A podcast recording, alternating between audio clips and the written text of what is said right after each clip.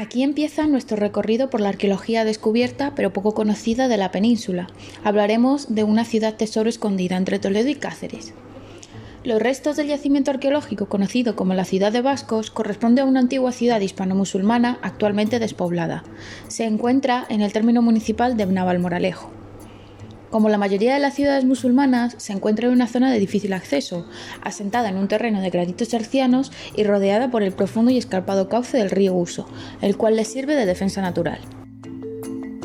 Los restos mejor conservados y los que dotan al conjunto de un carácter monumental son aquellos que constituyen los elementos militares y defensivos de la ciudad, es decir, la sólida muralla y el complejo de la Alcazaba, mientras que extramuros se hallan un arrabal y dos cementerios.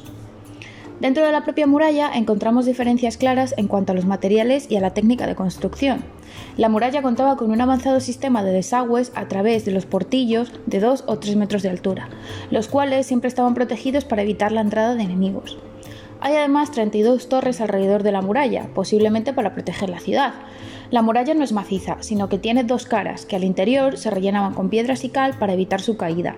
Además, en tramos dependientes era necesaria la construcción de un refuerzo en la base para fortalecer los cimientos. En cuanto a la alcazaba, esta se encuentra en la zona más alta como representación del poder, donde el encargado tiene una función de control designada por el emir o el califa. Además, se le asignaba una tropa al mando.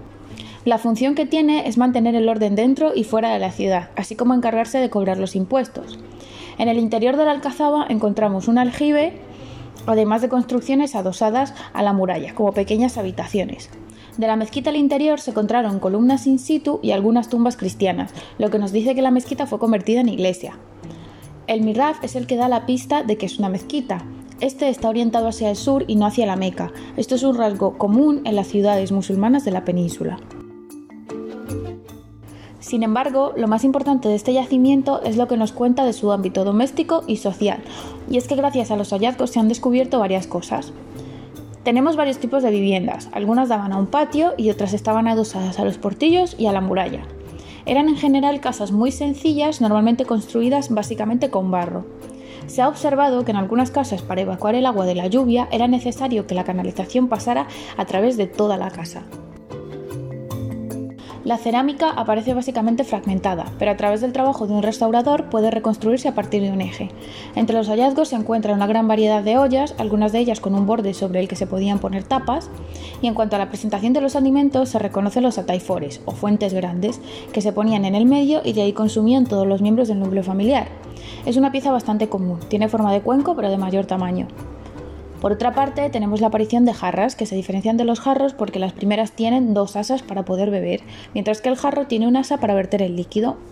Otro tipo de pieza muy común son los cántaros, aunque no han aparecido completos, sino más bien fragmentados.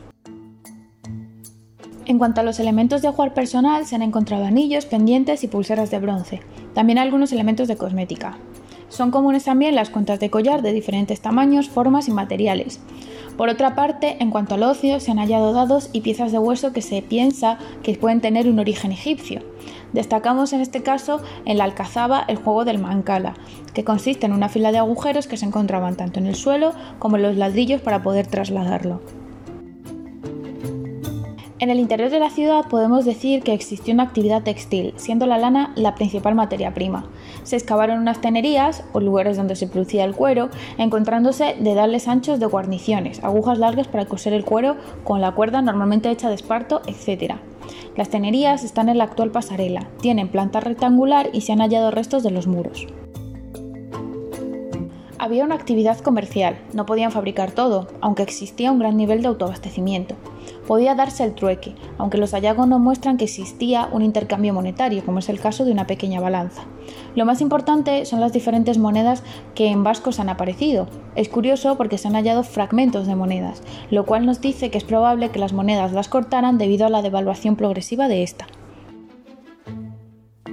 Es evidente que se alimentaban de vegetales que se cultivaban, hallándose así diferentes tipos de elementos destinados a la agricultura, como hoces y piezas que pueden pertenecer al arado. En relación con la agricultura también se han hallado piedras de molino o piedras normalmente de granito. Gracias además a los huesos animales encontrados tenemos como resultado una mayoría en bóvidos, animales de carga para el arado, seguido de caballos y burros. Gracias al estudio de las posibles calles se han planteado hipótesis acerca de la posible urbanización, la cual muestra que vivían aproximadamente 3.000 personas, en un total de 600 viviendas de más o menos 80 metros cuadrados. Otro estudio hipotético se hizo en la mezquita de la Alcazaba sobre la capacidad de personas y da como resultado un aproximado de 130. Este yacimiento es un ejemplo vivo de la sociedad musulmana medieval en la península. Además de grandes hallazgos como la muralla y la alcazaba, todo el territorio excavado y aún por excavar transmite información y desprende ápices de historia. Gracias a los expertos como Ricardo Izquierdo, quien lleva trabajando casi 40 años en este yacimiento, junto con todos los equipos de arqueólogos y estudiantes que por allí han pasado, se ha ido construyendo la historia de la ciudad. Sin embargo, podemos notar algunos puntos negativos en este yacimiento. Para empezar, la poca importancia y publicidad que se le da al mismo. El yacimiento solo puede visitarse los sábados a determinados horarios, algo que, por ejemplo, no es muy positivo si se quiere llevar a colegios o institutos de la zona con un objetivo educativo. Añadido a esto, llama la atención que pese a contar con un embarcadero para acceder al yacimiento, además de una gran pasarela de madera, no se hagan visitas por la vía fluvial. Es conocido que existe una embarcación destinada para ello, pero el proyecto finalmente no ha salido adelante y es probable que el dinero y materiales invertidos para este tipo de visitas acabará destruido por la naturaleza en un periodo no muy largo de tiempo. Aquí está pues la importancia de conocer y difundir este tipo de yacimientos, que son enriquecedores para la historia, pero que no son tan conocidos por nosotros. Hasta aquí este podcast, nos vemos en el siguiente.